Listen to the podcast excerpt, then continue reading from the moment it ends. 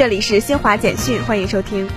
记者十八号从最高人民检察院获悉，过去一年里，全国检察机关办理了一批土地执法查处领域行政飞速执行监督典型案件。一年来，全国检察机关共制发检察建议一点六万余件，涉及各类土地面积十九万亩。此外，最高检还会同自然资源部执法局举办同堂培训，近三万名自然资源执法人员和行政检查人员参训。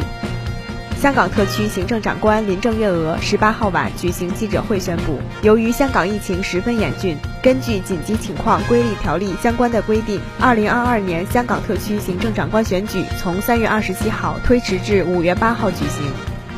记者从十八号召开的内蒙古自治区呼和浩特市新冠肺炎疫情防控工作新闻发布会上获悉，二月十八号零时至十四时，呼和浩特市报告新增十一例本土新冠肺炎确诊病例。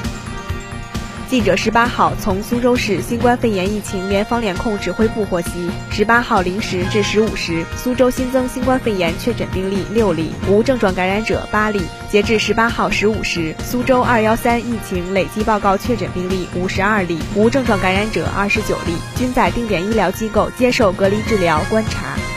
以上由新华社记者为您报道。